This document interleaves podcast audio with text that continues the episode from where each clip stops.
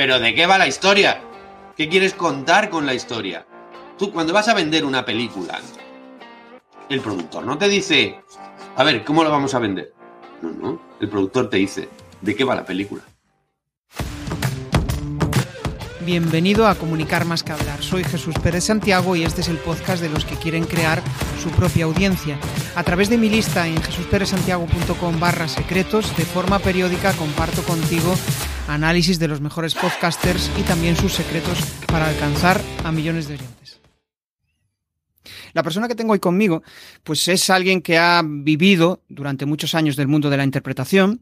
Eh, muchos de vosotros seguramente le, conoceréis eh, por una famosa serie que, salía en la tele hace años, pero quizá la faceta más importante y por la cual a mí me cautivó es cómo él se ha convertido en un divulgador, en un creador de contenidos, en una persona que habla sobre crecimiento personal, sobre eh, cómo nuestra, nuestro estado mental nos afecta en nuestro día a día, ¿no? Y gracias a ello, pues ha montado una escuela, una escuela súper chula de yoga, donde ayuda pues, a, muchísimas personas a que suelten eh, esas barreras mentales que, muchas veces nos, provocan que no salgamos a comunicar o que no hagamos aquellas cosas que realmente nos, nos preocupan. ¿no? El, hecho de decir, joder, estoy en un negocio que no me gusta, estoy haciendo lo que, lo que estoy ganando dinero, pero realmente no, estoy consiguiendo aquello a lo cual yo aspiro. O incluso la otra faceta, que es, joder, quiero encontrar un trabajo, quiero eh, salir de mi zona de confort, pero no lo consigo porque estoy en un estado mental que no, me ayuda a conseguirlo, ¿no? Y por eso, pues vamos a charlar con, Mariano. Él es una persona que eh, pues lleva media vida eh, siendo, o sea, siendo actor y aparte de eso, pues ahora es comunicador. Vamos a conocer su faceta más, eh, más curiosa, más oculta de cómo él se siente durante todo el proceso, cómo ha evolucionado a nivel de comunicación, cómo ha conseguido eh, montar su propia marca personal, cómo ha conseguido que su negocio funcione y además poder estar haciendo lo que a él le, le gusta, lo que a él le mola, ¿no? O sea que nada, le damos la bienvenida. Muy buenas, Mariano. Hola, ¿qué tal, Jesús? Encantado. Bueno, a mí me gusta siempre empezar por eh, conocer a la persona y por saber de dónde viene y hacia, dónde va. Y, la pregunta que más me gusta es, eh, esto siempre me gusta ir, ir al grano, ¿no? ¿Y qué dos cosas hay que, que, hicieron que tú ahora mismo seas la persona que eres y que estés haciendo lo que, lo que a ti te mola, lo que a ti te gusta? ¿Qué, qué dos cosas han sido las que han motivado todo esto? Que, que seas quien eres y que te dediques a lo que te dedicas. Bueno, eh, em, tendríamos que resumirlo a dos, a, dos acontecimientos centrales que, que, nunca van a poder ser, ¿no? Porque siempre es una amalgama de, causas y concatenaciones lo que hace que la gente derive en una cosa u otra. Pero bueno, si pudiera destacar dos acontecimientos principales que me han llevado a, la situación actual, pues yo creo que uno sería mm, cuando leí El Señor de los Anillos a los 11 años, ah. eh, que entré en el mundo de la fantasía, en el mundo de la de la imaginación, en el mundo de la creatividad, en el mundo de, la creación artística y me di cuenta de que se podían crear mundos y se podían contar cosas a través de, la literatura y del arte y a partir de ahí ya me, quedé enganchado a eso y ya hasta el día de hoy. Eh, y probablemente... Mm, fue cuando, cuando entré en la facultad de comunicación audiovisual, la segunda cosa, y entonces me empecé a saber cómo hacerlo específicamente, ¿no? Y a entrar en el mundillo eh, de la comunicación, del, cine, del teatro, de la televisión. Entonces, la primera fue la llamada de, de lo artístico y la segunda fue la concreción de cómo se hacía eso específicamente en el mundo. Igual es una percepción errónea mía, ¿no? Pero me da la impresión de que no, eh, no eras el típico actor. Es decir, me da la impresión de que la mayoría de los actores se dedican simplemente a eso, pero tú tenías ciertas curiosidades, pues estudiar una carrera, em, em, hacer cosas más allá de lo que es simplemente la, interpretación, ¿no? De hecho, es como que relacionamos que eh, los actores buscan la fama, consiguen dinero, ¿no? Eh, lo escuchaba en alguna de tus charlas, después lo, malgastan, no, no, lo invierten y acaban en un estado de em, búsqueda otra vez de, sentido, ¿no? Estoy aquí entrando en demasiados conceptos, pero bueno, quiero que reflexiones un poco, un poco sobre esto. No, yo es que no, no, pretendía ser actor. O sea, yo empecé estudiando como para ser guionista, para ser director. Lo que pasa es que cuando estás allí ya y empiezas haciendo cortos y tal, y, tienes que poner, conseguir a alguien que se ponga delante de las cámaras, entonces, venga, pues hazlo tú. Entonces, a medida que lo iba haciendo yo, íbamos viendo que se me daba bien, y entonces, pues necesitaba dinero para poder hacer mis cosas y entonces... O sea, fue algo, fue algo improvisado, ¿no? sí, no, es que además sobre todo me di cuenta, porque yo empecé al principio trabajando de auxiliar de dirección y de auxiliar de producción, que el trabajo para llegar a director desde, desde la jerarquía normal de una profesión tan jerarquizada como, como esta, pues iba a ser un camino eterno, ¿sabes? O sea, ir ascendiendo poquito a poquito y tal, y dije, yo creo que el salto directo de, de actor a director es mucho más rápido que el salto de auxiliar, primer ayudante, segundo ayudante, no sé cuánto, que alguien confíe en ti y tal. dije, no, no, esto es, te haces actor, te haces famoso y ya conoces a todo el mundo y entonces a partir de ahí puedes saltar a director. ¿Y tu idea al final se consumó o no? Bueno, sí, ahora yo sobre todo he, mm, dirigido más, o sea, escribo y dirijo teatro. Pero vamos, he estado 10 años sin hacerlo, ¿no? Digamos que ahora he vuelto un poco porque he estado como 10 años dedicado a la, otro, a la otra faceta, ¿no? Porque digamos que la, parte de la actuación me llevó también a un conocimiento de mí mismo y a un conocimiento del funcionamiento de la mente humana que me empezó a interesar incluso más que contar las historias, sino entender las historias reales de la gente, por qué somos como somos, qué tipo de personaje nos creemos que somos, si se puede salir o no del personaje y todo eso me tuvo fascinado 20 años. Bueno, me sigue teniendo fascinado, sigo dedicándome a ello, pero a la vez en los últimos años, ya sí que, o estos dos últimos años, me ha apetecido otra vez, digamos, como volver a, a, lo, a la... Mm, sí, a la representación, ¿no? A la representación de las historias, no tanto a la realidad, sino a enseñar también a través del arte. No a enseñar directamente o no hacer un trabajo tan específicamente personal con la gente, sino hacerlo a través de las historias, que en realidad es como, digamos que es como más perdura la cosa. A través de las historias. Las historias son perennes. ¿Sabes? El Señor de los Anillos siempre será el Señor de los Anillos, el Quijote siempre será el Quijote y, el sueño de una noche de verano siempre será el sueño de una noche de verano. Y esas historias enseñan y, enseñan y perduran tanto o más que las enseñanzas directas que muchas veces pues tú las recibes y las olvidas al poco tiempo y ya está. Sí, de hecho hablas de ahí de un concepto súper chulo, esa curiosidad de por saber cómo eh, el hecho de eh, meterte en un personaje, ¿no? A veces puede cambiar tu personalidad. O sea, como que influye en ti, ¿no?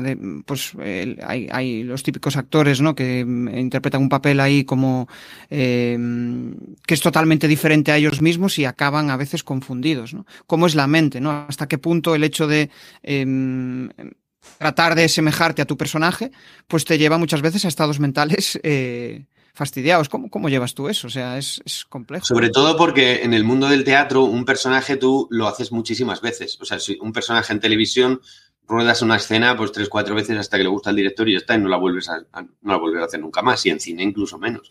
¿Sabes? La haces un momento, unas semanas y ya está. A lo mejor un personaje de series te puede durar como mucho algunos años y tal, pero nunca haces la misma escena, digamos, ¿no? Pero en teatro haces siempre el mismo personaje y las mismas escenas.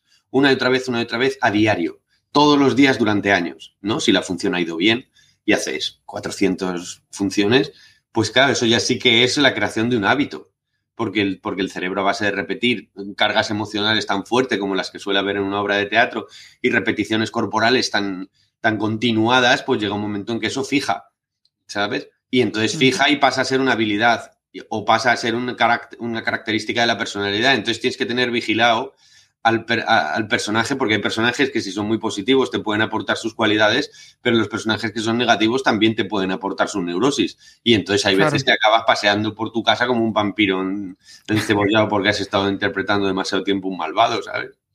Pero es curioso, em, joder, eh, cuando hace años empezaba en esto de em, retarme a nivel de comunicación, crecer a nivel personal, escuchaba esto de, joder, eh, visualízalo, proyectalo y, y te vas a acercar, puede que, lo, puede que llegues o no, visualízalo que probablemente te acerques a él. Y es cierto, el, actor yo creo que lo que hace constantemente es eso, está visualizando eh, la vida o, la interpretación de otra persona y al final se acaba metiendo en eso y sales de ahí, ¿no? llegas a casa y acabas teniendo esa sensación de ruido mental. ¿Cómo, cómo, cómo llevas tú el ruido mental? Y bueno, lo primero, ¿qué es ruido mental para ti? Porque cada uno tiene una interpretación de todo esto.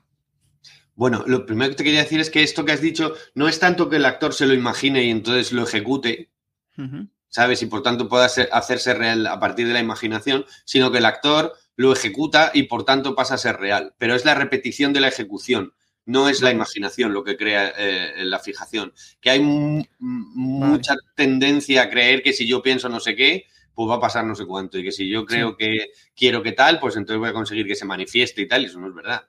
O sea, el mundo material requiere de ejercicio material y el mundo mental requiere ejercicio mental. Entonces, si tú quieres cambiar tu mentalidad, pues sí, puedes pensar mm, otras cosas y a lo mejor, si el inconsciente no dice lo contrario, ¿no? Que el inconsciente siempre va a ser dominante. Si el inconsciente no dice lo contrario, pues tú puedes acabar pensando eso. Pero si quieres tener una habilidad en el mundo físico, tienes que ejecutarla en el mundo físico. Hay que hacer.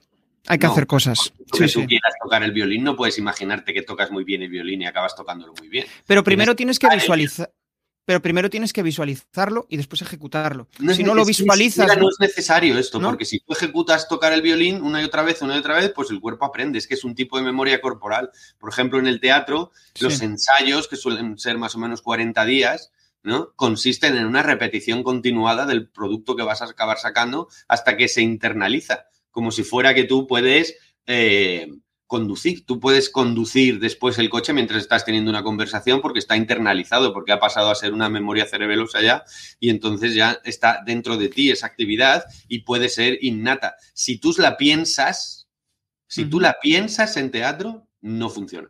En teatro va a parecer que eres un actor falso. Si, la estás, si estás autodirigiéndote, no es actuar. O sea, es que ya lo tienes que tener interiorizado. Tienes que tenerlo ya. No es actuar. Ni en la vida, y por supuesto en el teatro menos. Autodirigirse. Em, explícanos eso. Autodirigirse es que tú, eh, imagínate que estás teniendo esta conversación y estás diciéndole a la lengua lo que tiene que decir. Ah, vale. Entonces estás diciéndole a la lengua a la derecha, a la izquierda, rápido, arriba, abajo, pum, y la lengua no puede, la, bloqueas. Tienes que fluir. Si tú le pones la autodirección a una acción, generalmente la bloqueas. Porque las acciones lo que tienen que ser son cuanto más reflejas, mejor cuanto más autónomas, mejor, cuanto más espontáneas, mejor. De hecho, el problema de la comunicación oral, por ejemplo, la gente que tiene pánico escénico, es que tiene una autodirección que le bloquea el poder seguir el discurso que está siguiendo. Si tú te autodiriges, te, te estás autoputeando. Claro, al final estás diciendo, oye, tienes que ir por aquí, que has cometido un error de, eh, has eh, dicho una muletilla, has dicho no sé qué. Ese ruido mental negativo provoca que no, vamos, que no fluyas, que no seas tú mismo. Pero volviendo un poco a lo que decías de, oye, vale, yo hago violín y al final el hecho de hacer violín me acerca a mi objetivo. Pero yo partiendo así de una, de una parte más idealista, si no te has imaginado, joder, a mí me gustaría tocar el violín tienes que partir de la base de lo que tú quieres, ¿no? O simplemente ser más prácticos y decir, hostia, pues voy a probar y a ver lo que sucede. ¿Sabes, ¿sabes lo que me digo? ¿Sabes a qué me refiero? Es como que para, para llegar a algo tienes que imaginarte, ¿no? Si, si, no te imaginas, pues a mí me gustaría ser actor. Si no, si no hay algo que te motiva hacia ese objetivo, es difícil que lo materialices, ¿no? Eh, y por rizar el rizo. Yo siempre voy a estar en la misma tendencia que es que creo que a la voluntad se le da una, una prioridad que no merece. O sea, quiero decir, tú quieres tocar el violín, pero no porque lo hayas decidido. O sea, como decía Schopenhauer, tú puedes hacer lo que quieras, pero no puedes decidir lo que quieres. Entonces, si tú quieres tocar el violín es porque las influencias que has tenido, porque has escuchado no sé qué violinista, porque te ha gustado una pieza que tocaste, porque tus padres son violinistas o porque te apuntaron de pequeño al, conservatorio. ¿Entiendes? En, tú no lo decides, tú no dices de repente, quiero ser una pianista china y tocar en Hong Kong. Porque sí, así, quiere decir, porque se te ocurra sin influencias, ¿no? Al contrario, es porque tuviste una nani que era china, que tu, tu papá tenía un violín donde tú te ibas de vacaciones y todas esas, esas cosas hacen que a ti te apetezca tocar el violín o tocar el piano. Pero, y tú sobre esa apetencia crees que es tuya y que la has decidido tú. Pero también tienes unas apetencias que no te parecen correctas y entonces te crean un problema porque no te puedes identificar con ellas. Tú te quieres acostar con tu vecina, estás casado y entonces dices, es que yo he decidido querer acostarme con mi vecina. No, ahí es un problema el deseo y entonces es que no sé por qué tengo que pensar eso. Tal, porque la voluntad está muy sobrevalorada y en realidad el mundo funciona de una manera mucho más automática de lo que creemos nosotros. La voluntad básicamente no es más que la identificación o no con lo que sucede. Al final es estar eh, encerrado en tu propio ego, en lo que tú quieres, en lo que quieres conseguir. Y, sí, es que creemos que la voluntad tiene mucha importancia y en realidad la voluntad es un, es un fantasma psíquico que nosotros nos imaginamos. Yo entiendo que esta mm, opinión es ah, totalmente contraria a la estructura individualista clásica, mercantilista y pro coaching, digamos, de, esto, ¿no? Pero, pero es que creo que es la verdad y como creo que es la verdad, pues, pues tengo que defenderla. No, no, pero es una buena reflexión. Al final, em, es como es como que si te centras demasiado en, lo que tienes en tu mente, al final acaba, bueno, acabas procrastinando y no acabas muchas veces haciendo aquello que a veces surge de manera natural. ¿no? El, hecho de, em, el hecho de ser práctico, por ejemplo, a mí me ha dado muchísimas cosas. Por ejemplo, yo quería grabar un podcast y no empecé grabando un podcast, empecé grabándome en vídeo. Y el hecho de grabarme en vídeo me dio pie a decir, pues sí, ahora es el momento para grabar podcast, ¿no? Porque era un miedo superior el de exponerme en vídeo que el de exponerme en audio. No me digas por qué ha sucedido. Lo, del vídeo fue algo em, pues eh, improvisado. Y, eso, gracias a eso, me dio la confianza necesaria para decir, vale, perfecto, pues voy a, voy a grabar un, podcast. Abriste una lata súper chula antes, lo de la comunicación natural, ¿no? Eso de autodirigirse. Y yo creo que el hecho de autodirigir la comunicación hace que comuniques de forma antinatural. Si tuvieras que darle así un consejo a alguien que, mm, pues, tiene el reto de empezar a exponerse, de empezar a comunicar y, y como mínimo mostrarse algo natural, ¿qué le dirías a esa persona? No te mires. No, no, no, me refiero a que no te mires después de haberlo hecho para, para ver cómo lo haces, ¿no? Te digo que no te mires mientras comunicas. Si hay, una, si hay una clave en el aspecto comunicativo es que la mirada, la, mirada no se centre en el emisor, sino en el mensaje. En el momento en que tú te centras en el emisor, el emisor se come el mensaje y entonces no comunicas bien. Es decir, hay dos cosas que el espectador no soporta o digamos le resultan tremendamente incómodas. Una es que el comunicador se guste a sí mismo. Y entonces está, hola, mira, te voy a contar en este nuevo detalle que te voy a explicar específicamente que bien comunico. ¿Sabes? Y el espectador hace, qué cansino. Ahora, la segunda cosa que no le gusta al espectador es que el comunicador no se guste. Y entonces este, hola, buenas tardes, mira, eh, mm, quería contarte que, eh, ay Dios mío, y entonces le ves que está sufriendo y ya entonces tú sufres igual. Vale, y entonces no te gusta. ¿Qué te gusta? Te gusta que el comunicador, si está hablando de la cría de las chinchillas en la alta montaña, esté metido en la cría de la chinchilla. Y entonces te diga, porque la chinchilla en la montaña se cría de esta manera. Pasión. Claro, porque tú estás metido en la temática que quieres contar. Si tú te estás contando a ti, pues entonces no estás comunicando. Porque tú no eres el mensaje, tú eres el mensajero y el mensajero es lo de menos. Lo importante es la intensidad del mensaje. Y, el mensaje se va a filtrar a través de lo que tú eres. Pero cualquier, cualquier mensajero es bueno siempre y cuando esté centrado en el mensaje. Luego tú puedes tener más o menos prácticas, más o menos técnicas, más o menos habilidades eh, mm, oratorias, mejor voz, tal, todo eso se puede entrenar, obviamente. ¿No? De la misma manera que si tú tienes una televisión muy buena, pues vas a ver el programa mejor, y si tienes una televisión muy mala, vas a ver el programa un poco peor. Pero lo importante no es la televisión que tengas, sino la calidad del programa. Ya puedes tener tú una televisión de puta madre que si el programa es un coñazo, pues entonces no tiene ningún sentido. Entonces los comunicadores muchas veces se centran en cómo lo digo yo, y entonces al final dice, ya, pues está muy bien, vale, está bien que hay que cuidar el cómo lo digo yo, pero ¿qué vas a decir? O sea, no será lo importante lo que comunicas y no cómo lo comunicas. Entonces, la clave está en que lo que comuniques sea lo más interesante para ti. No lo que creas que le va a gustar a la gente que tú comuniques. Porque a la gente no se le puede complacer. La gente, cada uno es de su padre de su madre y tienen 10.000 opiniones y a lo que a uno le parece extraordinario, a otro le parece una puta mierda. Entonces, tú no puedes complacer al público. Ni, es ni debe ser jamás tu objetivo complacerles.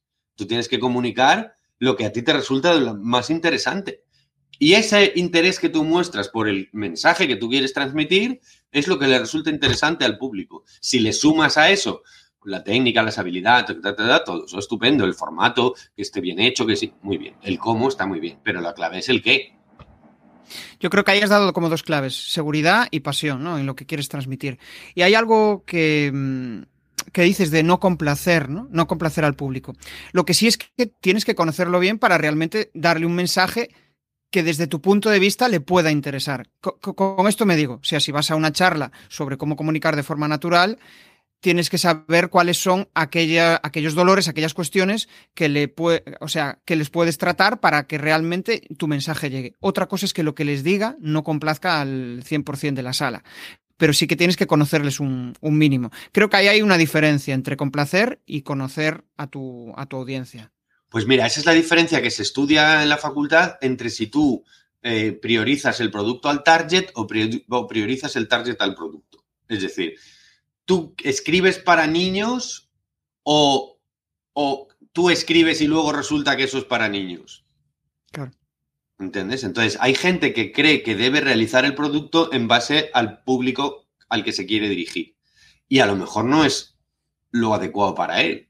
¿Entiendes? Porque él, su estilo personal es, como si yo digo, yo quiero escribir para filósofos mm, franceses. Diría, pero no sabes francés. ¿No será mejor que escribas? Mm, porque si yo escribo un librito y resulta que mi espíritu es infantil y escribo mejor eh, cuentos más sencillos, pues a lo mejor mi producto adecuado es libros para niños y no centrarme en que yo debería ser, debería escribir esto. ¿no? O sea, había un amigo mío, actor, mm, que decía una frase que era muy buena, dice, mm, si eres trombón, no quieras ser violín. Porque, porque te parece que el violín es como más guay. ¿Sabes lo que te diría? Pero tú eres un trombón. Y como eres un trombón, nunca vas a tocar el violín como, como, un, como un violinista, porque tú eres un trombón. Con lo cual debes de ser el mejor trombón o, que te guste mucho tocar el trombón, tal, pero, pero enseña lo que tú eres, no enseña lo que tú quieres. No enseña lo que tú quieres que vean y no enseña lo que tú quisieras ser, porque eso no es lo que tú eres. Lo que tú eres es lo que eres y eso no se decide con la voluntad. Y tú después lo que eres lo puedes mejorar con la práctica, pero es un error es plantearse un objetivo de qué quiero yo ser y a partir de ahí intentar enseñarlo, a ver si la imagen que me dan los demás de eso que yo he mostrado ser es la correcta y si no me la dan me voy a frustrar de la hostia. Dice, claro, te vas a frustrar porque nunca lo fuiste. ¿Entiendes? Si tú lo eres, cuando luego te dicen, pues no lo eres, pero como tú ya sabes que lo eres, pues te da igual. ¿Entiendes lo que te quiero decir? O sea, a ver si me explico. Eh, a ti te molesta la opinión de los otros. O sea, si a mí me dicen, mm, mm, eres una rubia tonta, pues yo no me puedo ofender, porque es que no tiene nada que ver con mi identidad. La ofensa, ¿entiendes? Ahora, si a mí me molestara ser un calvo con gafas, y me dijeran, pues eres un calvo con gafas, pues entonces yo podría decir, uy, qué ofendido estoy, porque nunca he querido ser un calvo con gafas. ¿Entiendes? Pero si me da igual ser un calvo con gafas, pues me dicen, ah, eres un calvo con gafas, y entonces yo diré, sí. Y ya está. Cierto, cierto. Sí, no, de, hecho al principio dijiste algo que, me parece, vamos, súper relevante, que es cuando digas algo mm, tienes que ser autoridad para las personas a las cuales eh, te van a escuchar. Si realmente no te ven como una autoridad porque realmente no hablas con seguridad, no estás transmitiendo lo que, em, vamos, no estás transmitiendo la presión que eh, tu público necesita o lo que ellos necesitan, es como que al final em, automáticamente la gente desconecta de ti y dice, e, este tío ya no tiene relevancia para mí, porque está diciendo algo que em, em, no, siento no siento en él la suficiente seguridad como para, como para escucharle, ¿no? Hay una cuestión que, mm, o sea, yo estoy en un club de, comunicación y hay una cuestión que suele preocupar a la mayoría y da igual el nivel que tengan. Puede haber gente que tenga un nivel superior, un nivel inferior, pero todos tienen un reto a nivel de mejorar en comunicación. ¿No? Y a veces digo, joder, pero fíjate esta persona, lo bien que comunica, tiene 30 años de experiencia en el mundo de la comunicación, pero siempre hay algo que le gustaría mejorar. ¿Tú también sientes eso? Esa necesidad de decir, oye, em, siempre hay algo que mejorar en mi, comunicación. ¿Qué es lo que más te reta a ti para, para ser mejor comunicador? Yo vuelvo a insistirte en la misma idea. Creo que lo ideal es la calidad del mensaje. O sea, ¿qué es lo que tú quieres contar? Es que, es, la, es que un comunicador es alguien que transmite algo. Entonces, el transmisor pues tiene una importancia, pero tiene una importancia relativa. Lo importante es qué dice. ¿Entiendes? Si tú miras los grandes presentadores de televisión, de toda la historia de la televisión española, por ejemplo, dices, ¿qué tienen en común? ¿Son que son listos? No. ¿Son que son guapos? No. ¿Son que son buenas personas? No.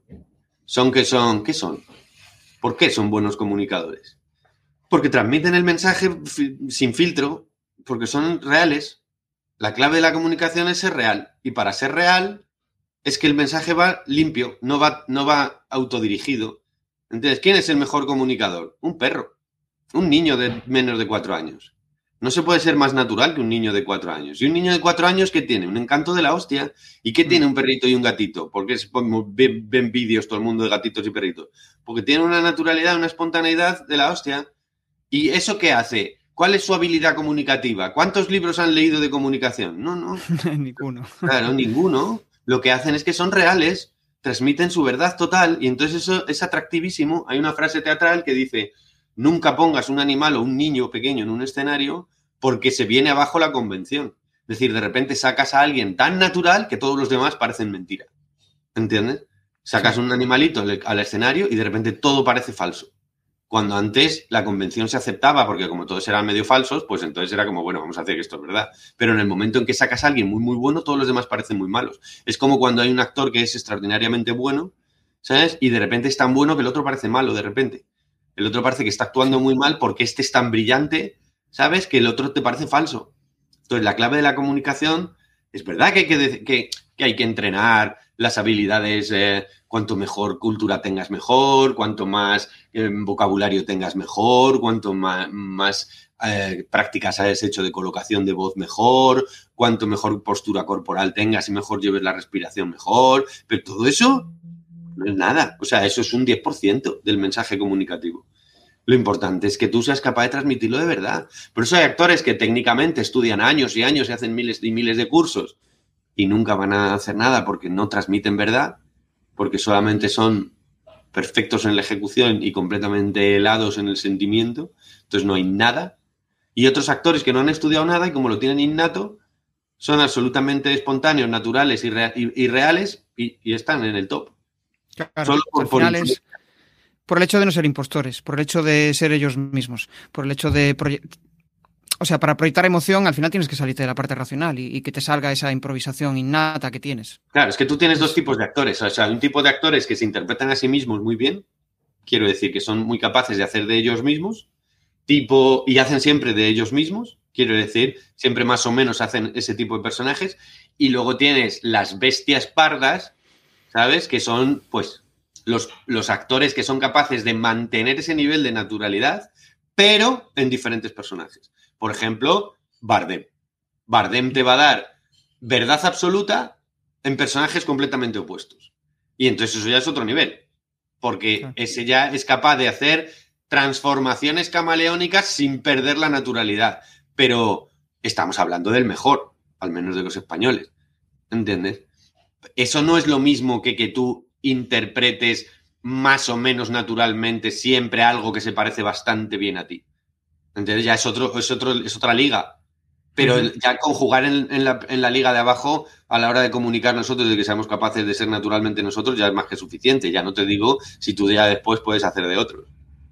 Buah, eso ya es. Sí, sí, sí. Yo creo que el, mayor reto a nivel de comunicación y sobre todo cuando estás tratando de hacer crecer tu marca personal, vincularte con un determinado tema, eh, crear eh, una imagen de ti, ¿no? Para que al final, eh, bueno, crear la imagen de ti que tú quieres proyectar para que eso se traslade para generar negocio, ¿no? Y de hecho vamos a, vamos a dar un giro, vamos a saltar de la comunicación y vamos a ir hacia el, hacia el negocio. Y aquí sí que me gustaría preguntarte, eh, porque cuando uno crea su marca personal, desarrolla un negocio propio como el tuyo, que has desarrollado una escuela, generas contenidos relacionados con, con ello, ¿no? Eh, ¿Cuál crees que es la principal cosa que hace que ese negocio, tu negocio, la escuela de, de yoga, funcione? Bueno, voy a insistir, creo que más o menos es lo mismo otra vez, ¿no? O sea, desde mi punto de vista es que lo que tú transmitas tenga sentido, o sea, y que sea real y que a ti te interese. Mm, es que, por ejemplo, este concepto, hay conceptos que a mí me parece que son acertados, pero que están hipervalorados, ¿sabes? Y que dicen, mm, crear una imagen eh, de ti mismo en los demás. Eso no se puede hacer. O sea, literalmente no se puede hacer. Tú puedes intentarlo, pero no se puede hacer. Porque como decíamos al principio, la imagen que los demás tienen de ti es que no te corresponde a ti decidirla. Ya. ¿Entiendes? Tú no puedes controlar lo que los demás piensan de ti. O sea, hay gente que les parece que Amazon es la mejor empresa del mundo y hay gente que le parece que es el demonio en sí mismo y que está destrozando el planeta. Y entonces, ¿qué hace Amazon con respecto a esto? ¿Puede manipular? O sea, si, la empresa más grande del planeta o Tesla o las grandes empresas no son capaces de controlar la imagen de sí mismas y hay gente que, que las tiene una adoración absoluta y gente que las va a odiar a muerte, si los más grandes no son capaces de controlar la imagen que el, público tiene de ellos, ¿cómo lo vas a controlar tú con una academia de yoga?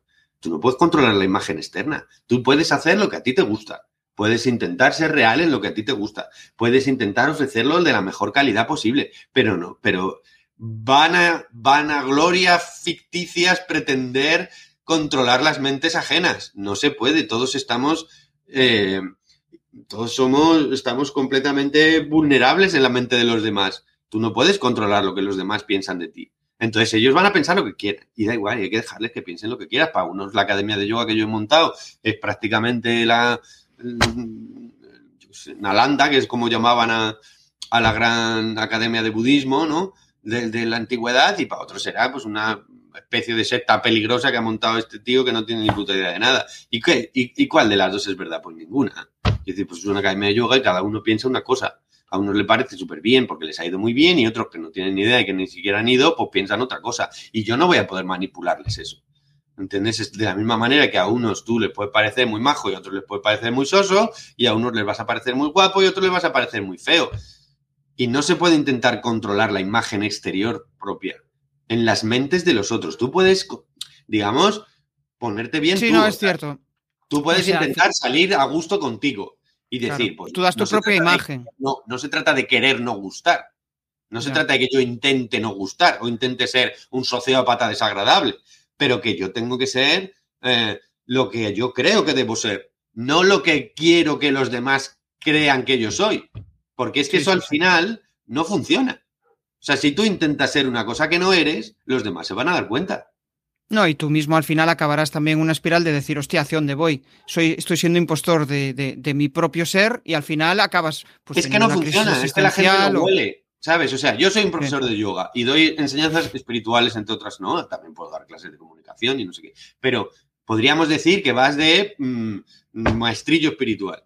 Si yo me pongo, me podría vestir de naranja, poner voz suave y decir, date cuenta de que la conciencia de tu corazón tiene que tal. Y ponerme en el cliché. Yo podría hacerlo, soy un actor, podría hacer un cliché de profesor de yoga.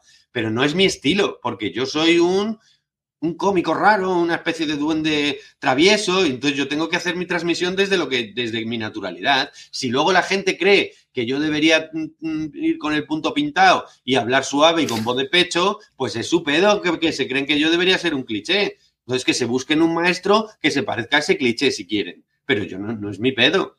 ¿no? Es como si una, una, rana intenta parecer un escorpión. Es que no parece, es como, ¿no? Es como este tipo de mm, vídeos que yo veo a veces un poco para de entretenimiento, de cómo ligar, no sé qué. Tienes que poner voz de, intentar transmitir seguridad. Pero que la seguridad no se puede intentar transmitir. O la tienes o no la tienes.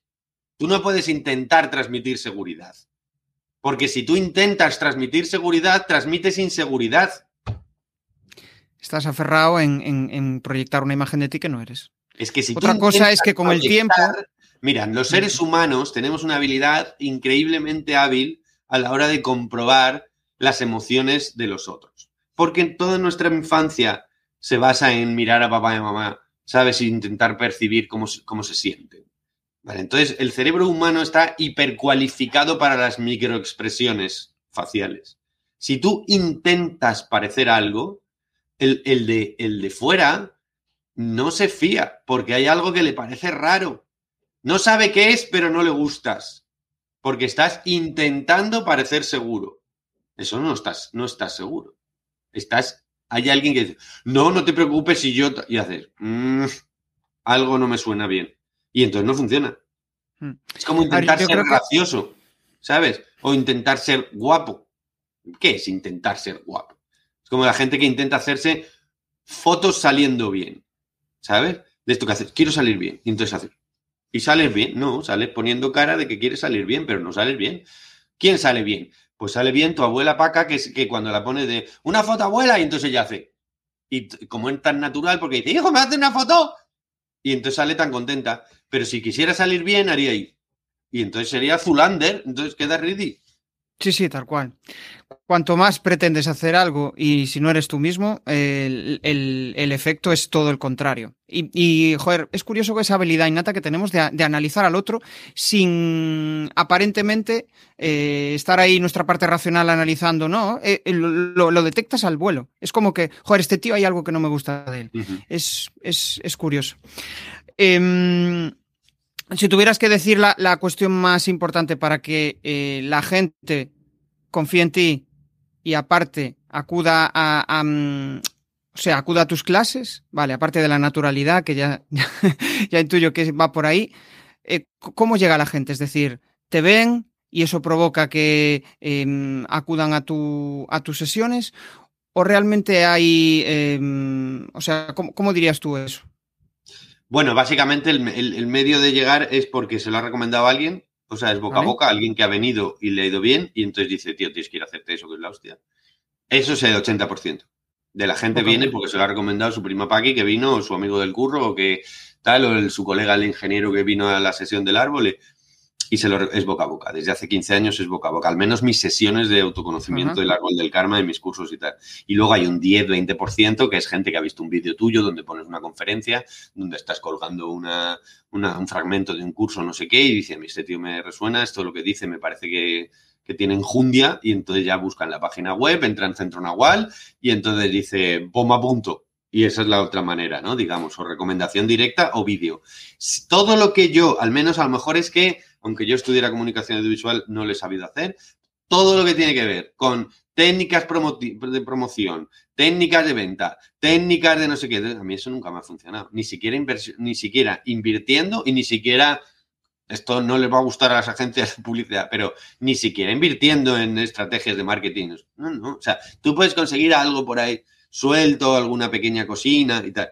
Pero en realidad lo que funciona es que la calidad del producto sea buena y ya está. O sea, luego la puedes vender bien. Si yo entiendo que hay una carrera de seis años que consiste en cómo vendo los productos, pero al final la clave está en qué vendes que el producto tenga una gran calidad, porque tú puedes darle un envoltorio. Mira, hay una, frase que a mí me enseñaron en la facultad muy buena, que decían, cuando los productores de Hollywood ven una película, si la película es buena, invierten la tercera parte del presupuesto en publicidad. Si la película es mala, invierten el 60% del presupuesto en publicidad. Es decir, invierten muchísimo más en publicidad cuanto peor es el producto. ¿Por qué? Pues porque para que sea rentable, van a tener que convencer a cuantos incautos sean capaces de venir a ver la película en las primeras dos semanas, antes de que el boca a boca demuestre que la peli es un tostón. En cambio, las películas que son muy, muy buenas se van a promocionar solas, porque tú la vas a poner, la gente va a ir a verla, se lo va a comentar a los demás, las críticas van a ser estupendas y ya lo tienen montado. Por eso hay cosas que perduran eternamente en el tiempo. ¿Entiendes? Hay composiciones musicales que se hicieron en 1600 no sé qué y en 1800 que llevan 400 años y qué campaña de marketing tienen ninguna. ¿Hay alguien que esté invirtiendo en la novena de Beethoven? ¿Entiendes? Nadie hace ninguna venta de la novena de Beethoven nunca. Y sin embargo, ahí está, un año tras año, siglo tras siglo. ¿Por qué? Pues porque el producto es tan extraordinariamente bueno que no necesita ni marketing. Es como los Boli Big, que no han cambiado desde los años 40. ¿Por qué? Pues porque funcionan. Es como, mm, como la evolución de las especies. ¿no? Eh, de, esto que dices, el tiburón de la Antártida no ha cambiado en cientos unos cuantos mil años. ¿Por qué? Pues porque ya es perfecto, no tiene que evolucionar, está perfectamente ajustado a... o sea, hay una coemergencia entre el entorno y, el, y, la especie y entonces son perfectas en, tanto. Entonces no se tiene que vender. No se tiene que vender porque está en, su nicho correcto. Otra cosa es que sí, que yo no digo que no haya que venderse, ni digo que no haya que tener estrategias de venta, ni yo no estoy invalidando todo eso. Estoy diciendo que eso no, se puede, no puede ser lo prioritario. Y es que en el mundo de la comunicación y en el mundo de la venta, eh, digamos, se cree que lo secundario es lo primario. no, no, tú tienes, tú tienes un qué y luego tienes un cómo. Pero tú no puedes centrar el 80% en el cómo. Tendrás que centrar el 80% en el qué Tú cuando vas a vender una película, el productor no te dice, a ver, ¿cómo lo vamos a vender? No, no, el productor te dice, ¿de qué va la película? No te pregunta, ¿qué campaña de marketing vamos a hacer? ¿Cuál es el target al que va destinado? ¿Qué tipo de público crees que no sé qué? Ni te pregunta ni qué actor va quieres, ni no te pregunta nada, ni qué, director te gustaría tener. Te dice, ¿de qué va la película? ¿Cuál es el producto? Y entonces tú le dices, pues es la historia de unos hobbits que van a tirar el anillo al fuego y hay unos tal y unos magos y tal. Y entonces hace, me interesa. O te dice, no, no, eso no me interesa. Pero lo que importa es de qué va tu historia. Y luego la visto. Es como si yo fuera a hacer una obra de teatro y solo estuviera preocupado de cuál va a ser el vestuario, cómo va a ser el cartel de la publicidad, a qué actriz voy a llamar. Eso, eso está muy bien, hay que cuidar mucho a la actriz, hay que tener un cartel muy bonito y los actores tienen que ir muy guapos. Pero ¿de qué va la historia? ¿Qué quieres contar con la historia? ¿Entiendes? También en guion pasa muchas veces que la gente se adapta a fórmula. Es muy fácil encontrar la fórmula. La pones en Google y aparece. O buscas un vídeo que sea un tutorial de la fórmula de no sé qué y te van a decir cuál es la estructura de dramática que tienes que seguir. Vale. Pero la novena de Beethoven es la novena de Beethoven porque no siguió la trama dramática de la sinfonía. Y por eso es genial, porque si tú simplemente te adaptas a modelo, pues eres otro más. Tú, si tú te adaptas al modelo de una manera perfecta, no destacas. Simplemente eres correcto. Pero no puedes ser genial, porque ser genial implica que trasciendes el modelo. Es decir, que tú conoces el modelo y lo superas. No que sigues el modelo perfecto. Entonces hay mucha gente que dice, pero si lo he hecho todo bien, ¿por qué no ha funcionado? Pues porque hay otros 75 que lo hacen bien. Y entonces, como tú no aportas nada personal, solamente has copiado el modelo, pues no hay nada ahí. La gente no, no viene a Nahual porque eh, tengamos un logo muy bonito, porque nuestro local esté muy bien decorado um, o porque mm, nuestra web sea muy blanca y muy dorada, quiero decir. La gente viene a Nahual porque personaliza y entonces no le van a, la, gente no dice, tienes que ir a hacer el árbol del karma en Nahual. No, no, la gente le dice, tienes que ir a ver a Mariano. De la misma manera que tú vas a ver a Bardem. O tú vas a ver una peli de Sorogoyen. O tú vas a ver la última de Almodóvar y te da igual el título, te da igual la venta, te da igual el marketing, te da igual eh, cómo ha sido la estrategia de no sé qué. No, no, tú vas a ver a la persona porque es él transmitiéndose y Almodóvar va a ser Almodóvar y Sorogoyen va a ser Sorogoyen. Y, la, y, cuando, y cuando llega Rosalía y entonces ella hace El Malquerer, primer disco, ¿vale? Que no es ni un disco. O sea, ella estaba haciendo su tesis de fin de carrera y eh, su tesis de fin de carrera era hacer ese disco. Luego ese disco sale a la venta y de repente es un bombazo porque está súper cuidado. ¿Por qué está súper cuidado? No porque Rosalía dijera voy a hacer un disco que le gusta a todo el mundo. No, no, sino porque Rosalía hizo lo que le salió allá del chus. Porque fue 100% Rosalía y dijo, no, es que yo quiero mezclar el, reggaetón con el flamenco. Y entonces eso, no, es que eso se sale de modelo. Es que me la pela que se salga de modelo. Es lo que a mí me gusta. Y lo hace. entonces esto, el mal querer. Éxito planetario. Y todo el mundo está esperando al segundo disco de Rosalía. Y llega Rosalía y se hace Motomami, que es otra cosa que no tiene nada que ver con lo anterior. Y entonces todo el mundo, y dice ella en sus propias letras, es que yo no voy a repetir el mal querer. O sea, si, o sea, si tú crees que yo voy a hacer de mí misma otra vez, estás jodida porque yo he evolucionado. Y dado que yo he evolucionado, yo voy a ser nueva. Y como voy a ser nueva, voy a hacer lo que te gusta. Y al principio va a parecerte que es una cosa rara, pero vas a acabar viniendo porque soy real y porque no estoy vendida a la fama y porque yo no quiero ser una pop star. Yo soy una pop star porque mi producto acaba siendo bueno porque es real. No porque yo pretenda ser una pop star y entonces digo qué necesitan las pop star, cómo está el mercado, cómo me adapto al modelo de mercado, qué es lo que ahora mismo se está vendiendo. Si haces eso, pues pasa, pues a lo mejor te compran unos cuantos y no sé qué y pasas sin pena ni gloria. Pero si tú quieres hacer un bombazo, tú tienes que ser tú. 100% Rosalía, 100% Almodóvar, 100% Sorogoyen, 100%. ¿Entiendes? Porque, es, porque eso es ser Beethoven, que no sigues el modelo. Claro. Es que al final es lo que tú dices, eh, crecimiento orgánico, eres tú mismo, tienes un buen producto, la gente viene, la gente confía en ti, la gente quiere repetir. ¿Por qué? Porque al final hay algo en el ecosistema, por decirlo de alguna manera, que tú has creado que le hace sentirse arropado, le hace sentirse dentro de ese grupo, de esa comunidad, ¿no? Y eso es brutal, la sensación que tenemos como, como humanos. Oye, ya vamos eh, avanzando, ya estamos terminando, eh, ya llevamos un buen rato charlando y hay una sección que me encanta, que se llama las cuatro preguntas incómodas, ya para finalizar. Y básicamente lo que te pido es que eh, respondas o bien con una con una palabra o con una frase. Vamos allá. La primera, tu mayor aprendizaje de vida. la identidad es una ficción psíquica. Hostia, voy a tener que pedirte que nos expliques eso. Me gusta ir al grano, pero vamos a, vamos a aclararlos, porfa. La identidad, es decir, la idea que tú tienes de ti mismo, es una ficción psíquica. O sea, solamente es un pensamiento que, que tú tienes en la cabeza, no es otra cosa que eso. O sea, lo que tú crees que tú eres no es lo que tú eres. Tú crees que eres un, ego, tú crees que eres alguien que le pasan cosas, tú te cuentas a ti mismo una historia de quién eres, pero eso no es lo que eres. Lo que tú eres es la experiencia de la realidad. Y eso lo abarca todo. Eso tiene mucho que ver con justamente lo que te han dicho que eras de pequeño. Tú eres así, tú tienes estas ciertas características, pero conforme vas avanzando y vas experimentando otras cosas, dices, hostia, pero si yo pensaba que era súper introvertido y resulta que me gusta estar con gente, ¿no? Al final vas, vas Pero aún así, entre la diferencia entre ser introvertido y extrovertido sigue siendo una ficción psíquica. O sea, lo que quiero decir es que tú no eres un pensamiento. Tú no eres una idea. La gente se cree que es una idea. El hecho de ponerla en práctica es lo que te hace descubrir si realmente mm, te gusta algo o no, por decirlo de alguna manera. Eh, es complejo ese... ese es que es muy complejo esto, pero en realidad tú no eres una idea. Tú eres una experiencia de ser. ¿Y de ser qué? Pues de ser todo. No de ser algo sí y algo no. Claro. Esto, claro, podríamos estar varias vidas intentando entenderlo. Sí, sí, no. Y, y, joder, yo creo que nada es blanco ni negro. Es decir, eh, dentro de los extrovertidos o dentro de los introvertidos hay diferentes líneas. Habrá personas que igual para uno es, este tío es introvertido y, otro dirá, joder, que bien habla, me parece súper extrovertido. Pero es que aún así eso son ideas. Si eres extrovertido o introvertido siguen siendo... Y tú no eres una idea. ¿Entiendes? Da igual que tú seas extrovertido que introvertido. Yo no soy un concepto de introversión o extroversión. Yo soy una experiencia de la realidad.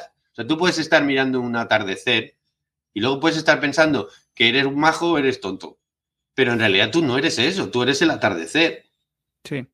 Eso tiene mucho que ver con el estar aquí y ahora, ¿no? Eh, y, no, no ofuscarte en los pensamientos que estás teniendo en ese momento. Em, siguiente pregunta. Lo primero que piensas cuando te levantas. Qué sueño. Me voy para la cama. Vale. Siguiente pregunta. Una cosa que te quitarías de tu vida los pensamientos, las proyecciones de futuro negativas. Tiene mucho que ver esta con propuesta, esta propuesta que te hace la mente que está diseñada para eso, la pobrecita. ¿Sabes?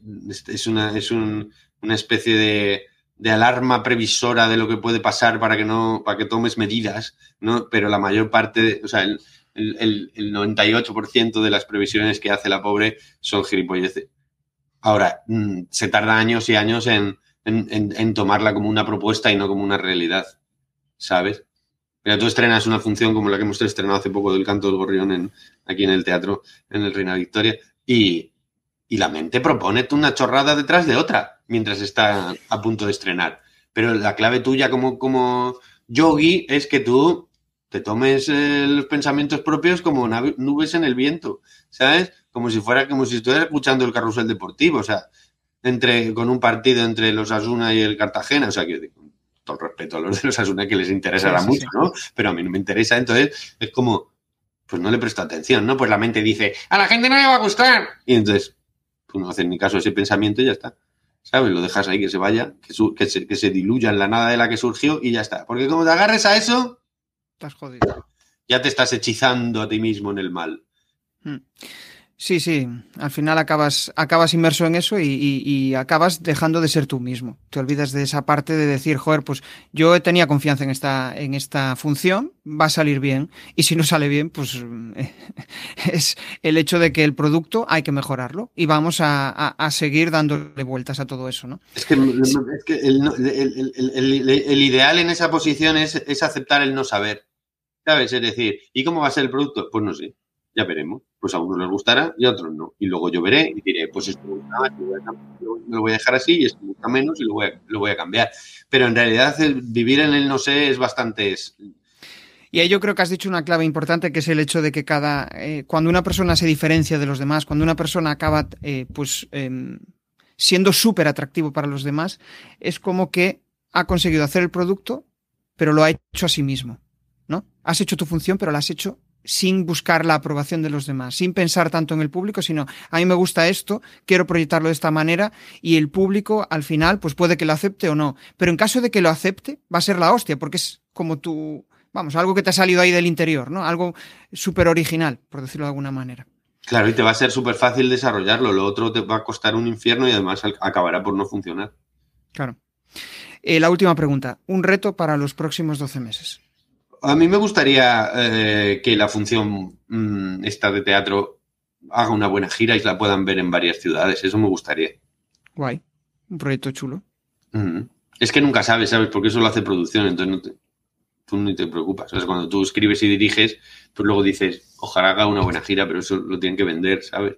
Entonces no es tu trabajo. Entonces, como no es tu trabajo, pues, pues puede ser un deseo. Pues si es tu trabajo, no debe ser un deseo, debe ser una acción. ¿Sabes? Si yo quisiera, pues voy a escribir otra, pues eso no es un deseo. Eso es algo que yo me tengo que sentar a escribir otra función, ¿no? Genial. Bueno, pues hemos llegado hasta aquí. Ahora sí que te invito a que compartas tus coordenadas en caso de que mm, quieras compartir algo em, de tu negocio, lo que tú quieras. Y también yo le llamo spam de valor, que compartas alguna reflexión final, algo que, bueno, que te salga de dentro. Bueno, pues mi negocio es eh, el Centro Nahual, que es un, que no es mío solo, vamos, pero es una academia de yoga que hay en Madrid, eh, centronahual.es, donde hay diferentes actividades, pero sobre todo basadas en el yoga y, y actividades anexas. Y luego tengo una obra de teatro en el Teatro Reina Victoria, ahora en febrero de Madrid, que se llama El Canto del Gorrión.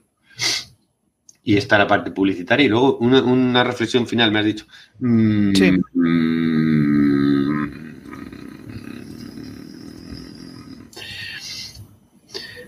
yo me centraría en, en contestar a la pregunta cuando tú dices yo, ¿a qué exactamente te refieres? O sea, que, que la gente intente centrarse en la respuesta a esa pregunta. Cuando tú dices yo, ¿a qué exactamente te refieres? Porque la gente dice yo y no sabe exactamente. Si te pones a pensar qué es el yo, se abren mundos nuevos. Somos, somos muchas cosas. ¿Qué es yo?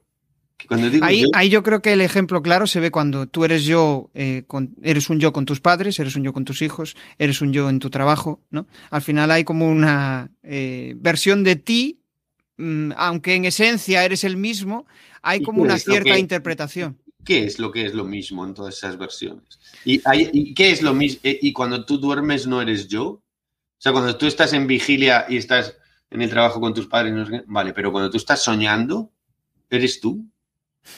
Hay, un común yo a todo esto. Si tú sueñas que eres una grulla, ¿hay algo en común con la idea que tú tienes de ti mismo en el trabajo, con la idea que tú tienes cuando estás haciendo el café en un bar o cuando tú estás haciendo cosas que crees que no deberías estar haciendo? ¿Cuál es el punto común de todo eso? Sí, sí, sí. vamos, eso da para otra charla. bueno, genial, Mariano. Encantado de tenerte aquí. Em, hasta aquí ha llegado el podcast de hoy. Yo si me tengo que llevar quizá una reflexión final es eh, pues esa no buscar la aprobación de los demás. Cuando quieras lanzar algo, cuando quieras em, comunicar de una forma natural, cuando quieras acercarte a la mejor versión de tú mismo, pues trata de ser tú mismo. Mira, los niños que intentan, o sea, los adultos que intentan buscar la aprobación son los niños que no la tuvieron. Los niños que la tuvieron, los que fueron amados incondicionalmente, no se plantean eso. Creen que ellos pueden ser ellos y todo el mundo les querrá. Es una buena reflexión. Al final siempre tratas de buscar o incluso proyectar en tus hijos aquello que tú no tuviste. ¿no? aquello que te ya es el problema de los padres, pero tú como hijo me refería, ¿no? Pero bueno, sí, los padres también. si no te gusta tu propio hijo es porque tú no te gustas. O sea, porque, Tu hijo, porque, Tu hijo, va a ser una proyección de tus, de tus dones y tus, tus mierdas. Y, le, vas a tratar así. Por eso, se, por eso es, una, es una movida la relación paterno-filial, que es donde yo me he especializado a muerte, ¿sabes? No, no, ahí, ahí vamos. Em, se puede sacar mierda a saco porque. luz, luz, mierda y luz. también, también. Lo que tú dices, ¿no? Cuando tratas de decirle a tu hijo, eh, no hagas esto porque no sé qué, pero tú realmente no estás siendo igual ejemplo para él. Con lo cual, si tú lo estás haciendo, él obviamente lo que va a tomar es el ejemplo tuyo y no va. Tus palabras se las va. Vamos, le va, a dar absolutamente igual. la corrección y otra cosa es el amor condicionado. El amor debe ser incondicionado y luego tú puedes hacer una corrección. Y pero que esa corrección sea para ajustar al niño de la mejor manera al mundo, no sea para que el niño sea lo que tú quieres que sea. Porque si lo que tú quieres que sea es que tú estás como un cencerro, pues vas a hacer otro cencerro. No, y la adolescencia después eh, habrá un, ajuste tremendo. Mis hijos son míos y los tengo que hacer como yo quiera. Dice, pues si tú estás gilipollas, no vas a hacer un gilipollas. Tendremos que adaptar al niño al entorno donde vive para que pueda ser un niño feliz y no para que sea una copia mala tuya, porque además no lo vas a conseguir porque el niño vive en otro entorno. Entonces tú vas a intentar que no que sea como lo que a ti te gusta de ti y que sea lo contrario de lo que no te gusta de ti y que sea lo que te gusta de tu pareja y que sea lo contrario de lo que no te gusta de tu pareja. Y con esas condiciones que le estás poniendo, lo estás volviendo loco. Buah, eso después es eh, una bomba de relojería, claro. Tendrá sus traumas, sus... Bueno, yo, en general todos tenemos nuestros traumas, independientemente de que eh, tengas una educación perfecta, que no existe. No existe, no, existe. afortunadamente. No, no, si no sería demasiado aburrido. Sí. Pues hasta aquí, oye, que al final nos hemos alargado. Un gusto. Cuídate. Igualmente. Aquí estamos para lo que queráis. Un abrazo. Hasta luego. Si te ha molado este episodio del podcast, pues déjame un maravilloso like o un precioso comentario en tu plataforma habitual de podcasting. Si quieres dar más visibilidad a tu marca y llegar a nuevas audiencias a través de un podcast, te cuento cómo puedes crear tu propia estrategia de comunicación en jesusperesantiago.com.